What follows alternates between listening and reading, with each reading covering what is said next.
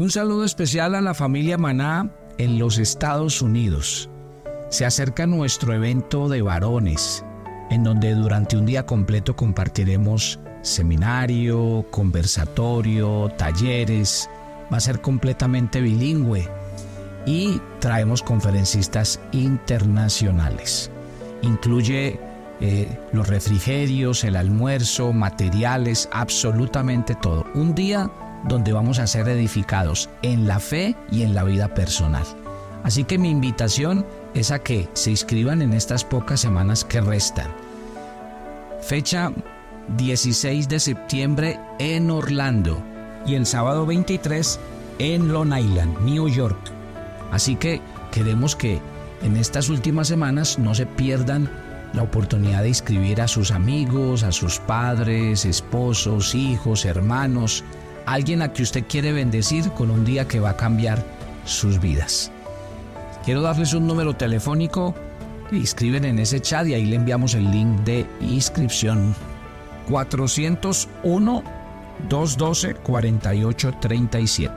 Escríbanos en ese chat y ahí con mucho gusto les enviamos el link y el punto de inscripción. Los esperamos a todos.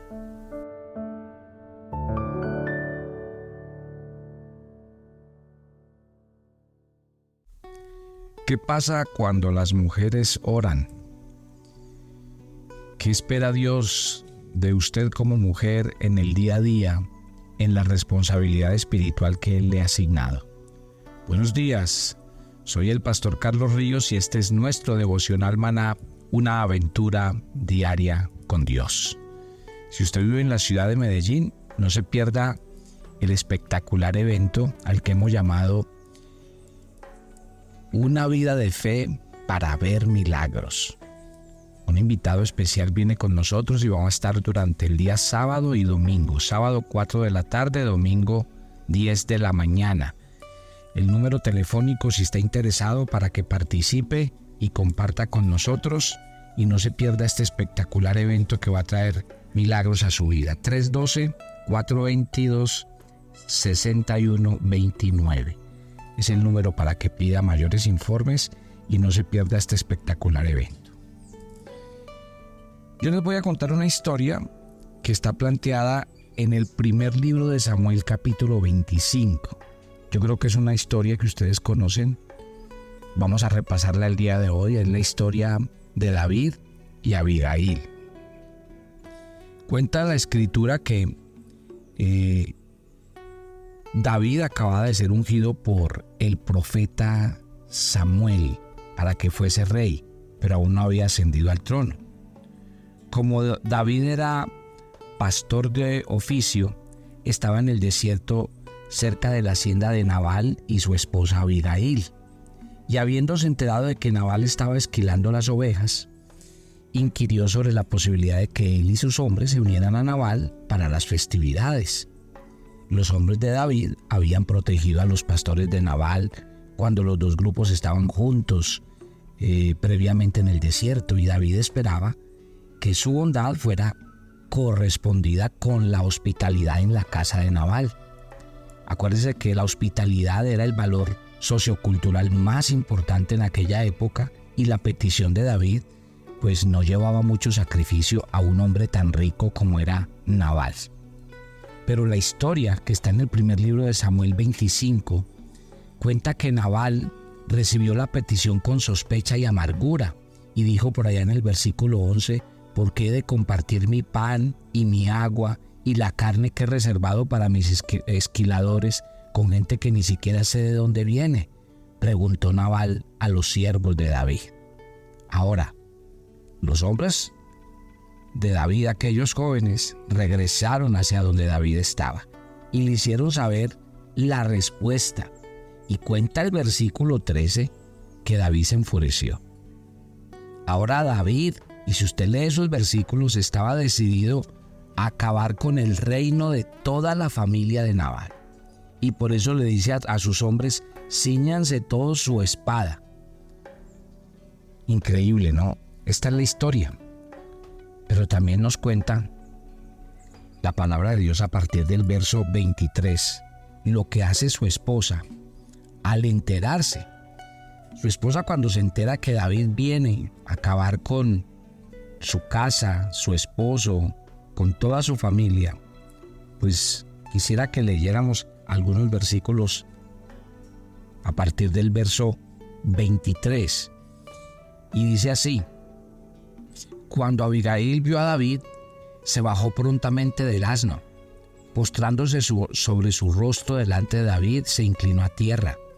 Se echó a sus pies y dijo, Señor mío, sobre mí sea el pecado, mas te ruego que permitas que tu sierva hable a tus oídos y escuche las palabras de tu sierva.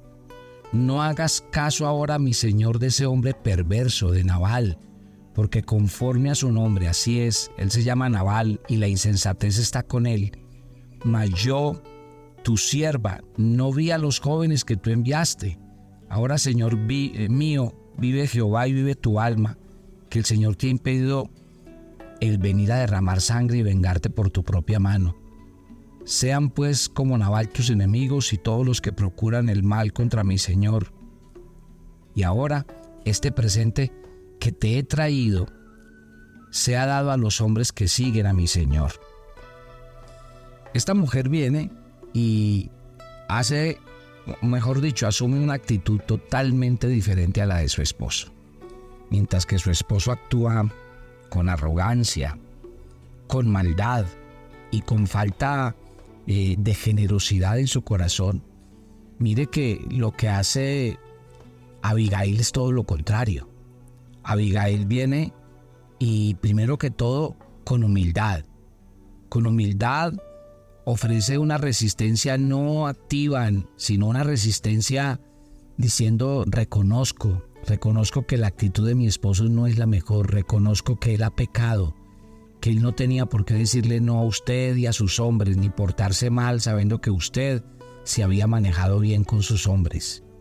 Y le trae un presente, y el presente lleva consigo mucha generosidad. O sea, uno ve aquí los contrastes entre este hombre malvado llamado Naval, un hombre arrogante, con maldad en su corazón y falto de generosidad, en cambio su esposa, una mujer humilde, una mujer decidida y sobre todo generosa en su corazón. ¿Cómo me, me, impactan sus palabras sabias, sus palabras conciliadoras, sus palabras donde va y habla al rey pidiendo misericordia para ella, para su casa. Obviamente, aquí estamos hablando de que ella con su actitud está salvando a su esposo, a su hijo, a su hermana, a sus sobrinos, todo su reino, su familia, sus bienes. Y mire cómo unas palabras como estas, como una actitud asumida como la de eh, Abigail, cambia todo el plano. ¿Por qué quiero hablar estas palabras hablando de un tema acerca de la oración? Porque creo que si hay algo que realmente impacta el corazón de Dios es la actitud de nuestra oración. Mujeres, si hay algo que Dios no puede resistir es un corazón humilde, como el de Abigail. Abigail se presentó delante del rey y le dijo, yo le pido perdón, en nombre de mi esposo, en nombre mío. Ella en vez de unirse al agravio, ella en vez de respaldar la necedad de su esposo, lo que hizo fue en una actitud humilde reconocer. La Biblia dice que Dios nunca desprecia el corazón contrito y humillado. La Biblia dice que el que se humilla será exaltado, pero que el que se exalta será humillado. Y esa actitud humilde, eh, bondadosa, conciliadora y sobre todo generosa de esta mujer nos enseña el contexto de la verdadera oración. Yo creo que si algo demanda Dios de nuestras oraciones es eso, que con nuestras oraciones aprendamos a reconocer nuestra necesidad, a reconocer que hemos pecado, a reconocer que en nuestra casa y en nuestra familia se ha pecado, porque mire que cuando Abigail habla, habla en nombre de su esposo, habla en nombre de su familia, porque ella sabe que lo que va a pasar va a venir es en contra de toda la familia. Aunque un solo hombre pecó, las consecuencias las va a recibir la casa, la economía, absolutamente todo. Y yo pienso que cuando uno hace una oración sabia y entendida, sabe que cuando los miembros de la familia se vuelven y devuelven las espaldas a Dios, entonces se va a afectar toda la familia, se va a afectar la casa, la economía de la casa, las relaciones de la casa. Pero siempre tiene que haber una voz sensata, una voz sabia, una voz que no haga eco, sino al contrario, una voz que pueda decir, Señor, yo me interpongo hoy aquí en la mitad de mi casa, de mi familia, y quiero venir a orar por ellos, y quiero venir a confesar sus pecados. Daniel hizo eso. Cuando el pueblo pecó, ¿qué hizo Daniel? Confesar los pecados de su pueblo. Y le dijo a Dios, hemos pecado, han pecado nuestros padres, han pecado nuestros reyes, han pecado, hemos pecado todos porque nos hemos apartado de ti, porque hemos dejado tus mandamientos, porque nos hemos vuelto a otros dioses. Y cuando hablaron y oraron, oraron en voz alta, oraron eh, en comunidad, oraron pidiendo perdón por todos. Esa misma oración hizo Nehemías y muchos hombres de la Biblia cuando oraron no oraron a título personal, oraron en nombre de su familia. Y realmente lo que Dios espera de ti como mujer es eso, que cuando ores y te acerques a Dios haya el mismo espíritu de, de, de Abigail, un espíritu de reconocer, de mirar que hay necedad, que en el corazón de, mi cónyuge hay necedad, que en el corazón de mis hijos hay necedad, que si ellos siguen actuando así las consecuencias van a venir, pero ahí está ella, intercediendo, hablando, pidiendo perdón, diciendo si se puede hacer algo, mire, aquí está, y no vine con las manos vacías, vine a hacer lo contrario a mi esposo. Si su necedad lo llevó a ser un hombre tacaño y miserable y a reconocer su ayuda, yo vengo a traer presentes y regalos al rey y comida para sus hombres, porque quiero que haya paz en mi casa y en mi familia. Ahora, ¿cómo me impacta a mí que la actitud de esta mujer es tan contundente, tan fuerte, tan decidida? ¿Cómo me encanta a mí las palabras del rey David? Y, y cuando yo veo estas palabras, yo definitivamente creo que no son las palabras de David. Yo creo que eh, son las palabras de Dios cuando un verdadero hijo se acerca en la actitud correcta. Porque cuando David oye esas palabras, quiero llevarlos al versículo 32 y póngale mucho cuidado palabra por palabra. Porque a veces creo que no es ni siquiera las palabras de David Abigail, sino son las palabras de Dios hacia un hijo que ora con la actitud correcta. Y dijo David a Abigail, bendita, bendito sea Jehová Dios de Israel, que te envió hoy a que me encontrases. Mire, eh, quiere decir, si tú no sales adelante, aquí va a haber una mortandad. Y la oración hace eso. La oración siempre se coloca en medio. La oración siempre va adelante. La Biblia dice que Job oraba por sus hijos, que se interponía entre Dios y sus hijos. Y la Biblia habla de eso. En segundo lugar dice, bendito sea tu razonamiento. Bendito sea tu razonamiento. En vez de, de aliarte con tu esposo necio, lo que hiciste fue entender que él había sido necio y que tú no lo podías ser. Que tú eras la sabiduría en la casa. Y bendita tú que me has estorbado hoy de ir a derramar sangre.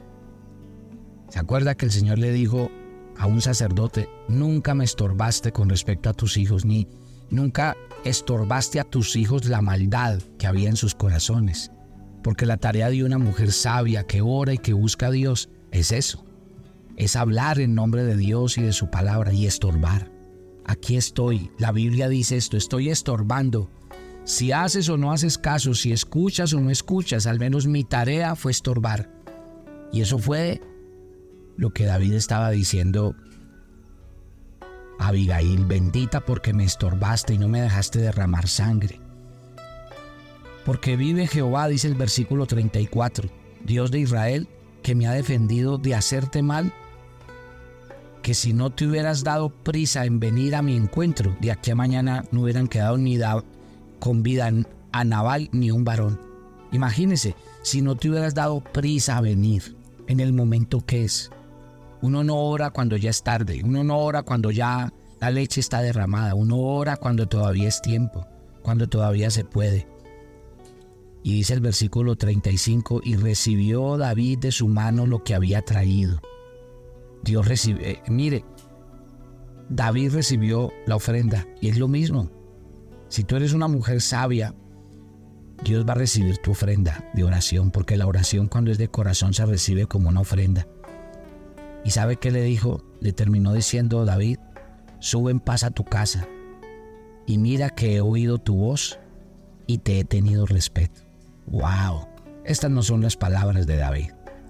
Esta es la palabra de Dios a un hijo que ora y a una hija que ora de corazón. Sube en paz.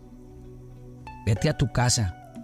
Yo he oído tu voz y yo te tengo respeto. ¡Wow! Tremendo. ¿Sí ve esta hermosura? ¿Y qué nos quiere enseñar el texto el día de hoy? Lo que nos quiere enseñar es la verdadera oración de una mujer que se pone en el corazón de Dios. De una mujer que, como dice la Biblia, cuando es sabia edifica su casa. Su oración es vital. Y tal vez el ejemplo esta mañana está muy claro. Tal vez en tu casa nadie ore, nadie tenga fe, pero al menos hay alguien que ora y esa eres tú, mujer de Dios. Tal vez en tu casa todos son incrédulos, nadie busca a Dios, pero hay alguien que cree y esa eres tú, mujer de Dios. Tal vez en tu casa hay mucha necedad, hay necios porque no quieren reconocer a Dios, pero en, en tu casa hay alguien sabia y esa eres tú. La Biblia dice que tal vez en tu casa hay soberbia y altivez por no reconocer a Dios, pero en tu casa hay alguien humilde y esa eres tú.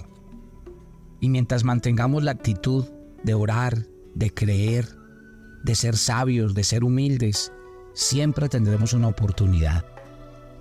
Mi oración en este día para ti mujer es que siempre con tu oración sepas que hay algo por hacer que tu oración se puede interponer, que tu oración puede ser una fuente de alivio, que tu oración puede traer respuesta a tu casa, que tu oración puede hacer de tu esposo necio un hombre sabio, de tus hijos necios hombres sabios, mujeres sabias, que tu ofrenda de paz será recibida, que tu generosidad será tenida en cuenta. Ahí es cuando es valiente la oración, ahí es cuando Dios demanda que realmente nuestras oraciones lleguen a su corazón. Padre, gracias por cada mujer que ora. Gracias por las muchas mujeres que con sus oraciones convirtieron a sus esposos, a sus hijos, a sus nietos. Gracias por las mujeres que orando han logrado mantener su casa en paz, en sabiduría, en fe. Porque hay mujeres que oran para que sus hogares permanezcan firmes, para que no se acaben ni se destruyan. Gracias por estas mujeres sabias que con su sabiduría han abierto iglesias, han compartido su fe a otros, han llegado al mundo.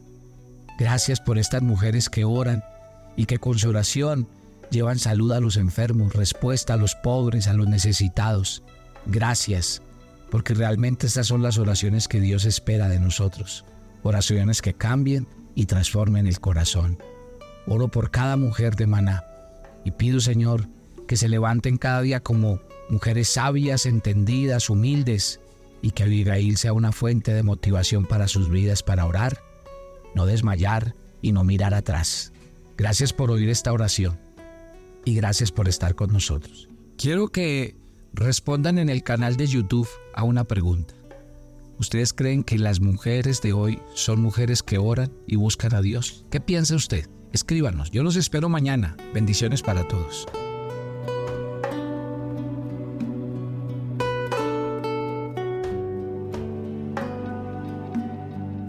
Toma tu agenda devocional, maná. Hoy es el día 234 en nuestra agenda y el pasaje sugerido para la lectura en tu devocional personal el día de hoy es Hebreos 11 del 23 al 30. La historia de Moisés nos lleva a entender que ni la posición, ni la comodidad, ni las circunstancias adversas son excusas para no obedecer a Dios. Así que reflexiona con respecto a tus oraciones, a tus planes y toma decisiones al respecto. Te invitamos ahora a que respondas las preguntas que encuentres en tu agenda que te llevarán a conocer cada vez más a Dios y crecer en tu vida espiritual. Y para confirmar tus respuestas, visita nuestra cuenta de Facebook Devocional Maná o nuestra página web devocionalmaná.com.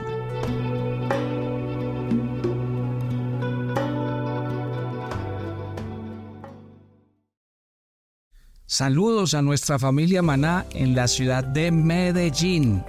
Les tengo una invitación extraordinaria que ustedes eh, no se pueden perder. Vamos a traer a un pastor eh, desde la ciudad de Montreal, un hombre de Dios, un hombre muy usado por Dios en su iglesia, en su ministerio. Tuvimos la oportunidad de estar con él allá en la ciudad de Montreal. Ahora él quiere venir a acompañarnos en la ciudad de Medellín y lo va a hacer el sábado 26 a las 4 de la tarde y domingo 27 a las 10 de la mañana. O sea, vamos a tener dos días de evento con él y lo hemos llamado Una vida de fe para ver milagros. Usted no se puede perder este extraordinario evento. Así que, ¿dónde va a ser? Va a ser en el centro comercial Premium Plaza. Ahí estamos reunidos todos los sábados. Va a ser el sábado 26 de eh, agosto a las 4 de la tarde y el día domingo va a ser a las 10 de la mañana, pero en el centro comercial Los Molinos. Así que si ustedes quieren mayor información, les doy este número telefónico para que se inscriban. 312-422-6129. No se pierdan esta hermosa bendición a toda la gente que vive en Medellín y a sus alrededores. Los esperamos.